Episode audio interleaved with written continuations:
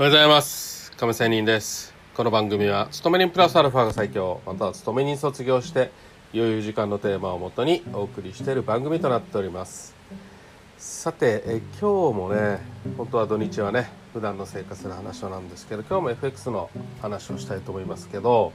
センスが良いという話をしたいと思います。トレーダーでセンスが良いってどんなことなんでしょうと、ね、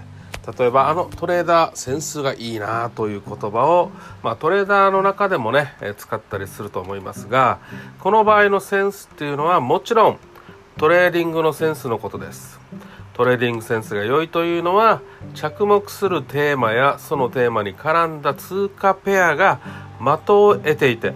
相場へのエントリーがうまくそして利食いあるいは損切りのタイミングも良いということです。このセンスを生まれつき持っている人もいますけども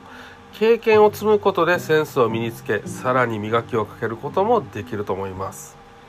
経験を積んでセンスを高めるにはまずは場数を踏むことは大切ですね。大事だと思います。また場数を踏みながらいろいろなことに関心を持ってそして鵜呑みにせず疑問を持つことです。そうしたメンタルトレーニングを繰り返すことでいいですか繰り返すことですよ、えー、試行錯誤しながらマーケットの実態と実勢と自分のイメージとの間のギャップ隔たりがあればん？と自然にね感じるようになってセンスが磨かれていくかなと思います。繰り返してすることが、まあ、とにかく集中力を高めて無意識で覚えることほど強いものはないかなと思います。要はいろいろなことが頭にすり込まれて無意識に反応するようになれば、まあ、トレーディングセンスを身につけたというふうに考えても良いように思います。まあね、えー、全部完璧とかね、えー、センスがあると言ったってね